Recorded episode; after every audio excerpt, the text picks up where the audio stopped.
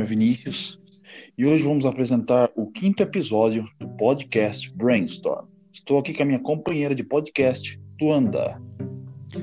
Olá, meu nome é Luanda. Então vamos iniciar o quinto episódio falando sobre inclusão, um caminho para o respeito.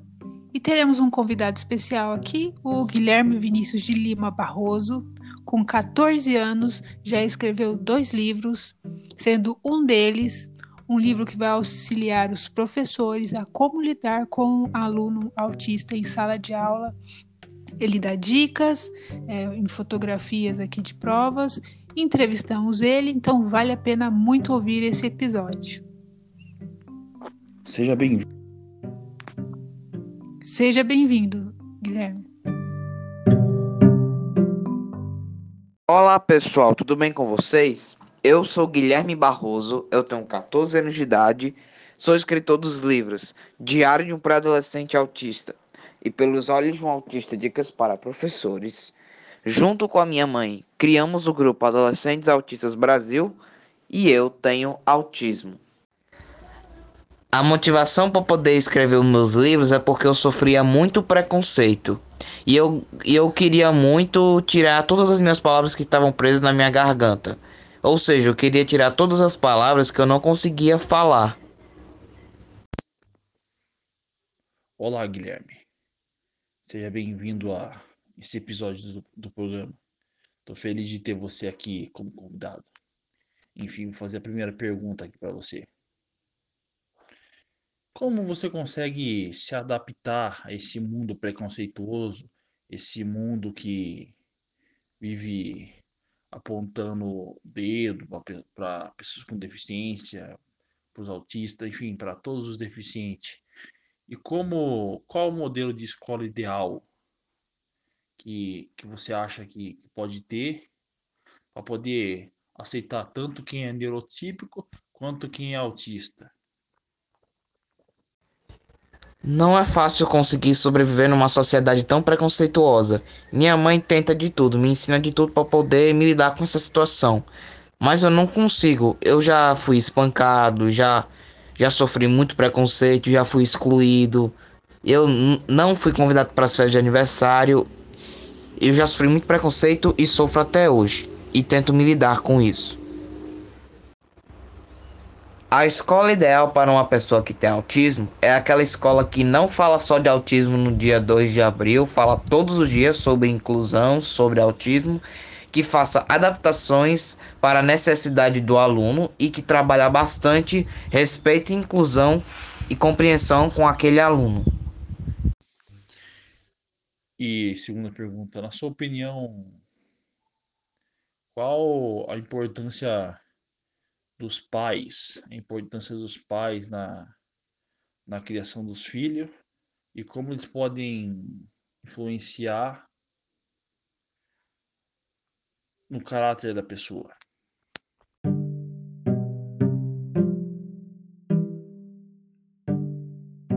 Nós precisamos de igualdade, de respeito.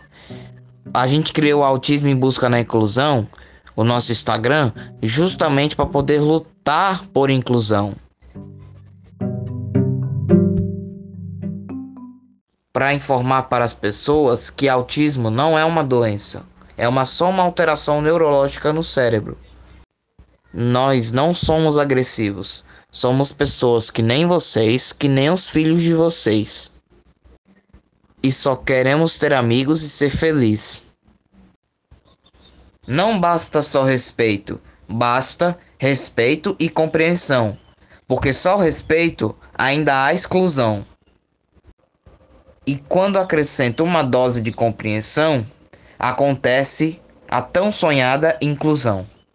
Olá, Guilherme, um prazer em recebê-lo aqui em nosso podcast. E continuando agora, quero fazer perguntas sobre o livro pelos olhos de um autista, né? Dicas para professores.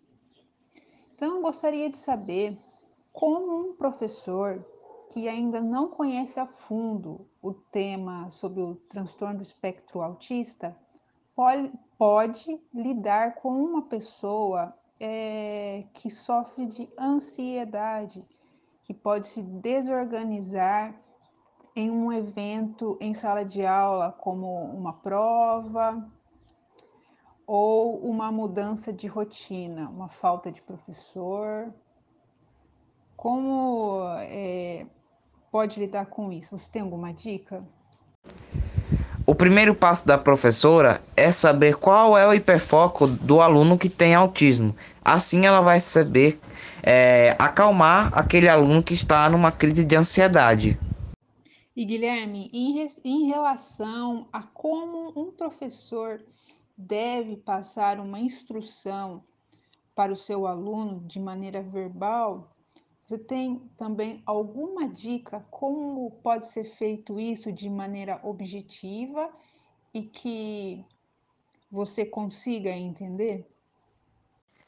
Exatamente, o professor tem que ser mais objetivo nas suas perguntas.